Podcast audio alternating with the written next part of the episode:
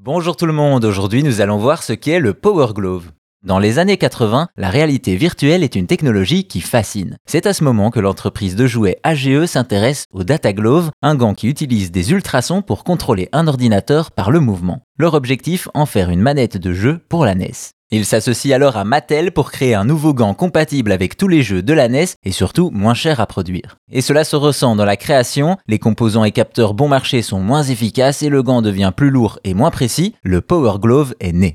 Malgré leur réticence, Mattel convainc Nintendo de licencier le Power Glove en leur promettant une révolution avec cette nouvelle manière de jouer. Une énorme campagne marketing se met alors en place et le Power Glove est omniprésent et sort en 89 avec la presse qui y voit déjà le futur du jeu vidéo. Résultat, c'est un carton à sa sortie avec 650 000 unités vendues en 6 semaines. Au niveau de son apparence, il s'agit d'un gros gant gris et noir avec les boutons de la NES sur l'avant-bras. On y retrouve aussi un pavé numérique pour y taper le code du jeu à synchroniser avec le gant. Pour fonctionner, des récepteurs placés autour de la télévision captent les ultrasons émis par le gant. Ensuite, selon le temps qu'ils mettent à arriver, l'accessoire sait se situer dans l'espace et suivre les mouvements de la main pour contrôler le jeu.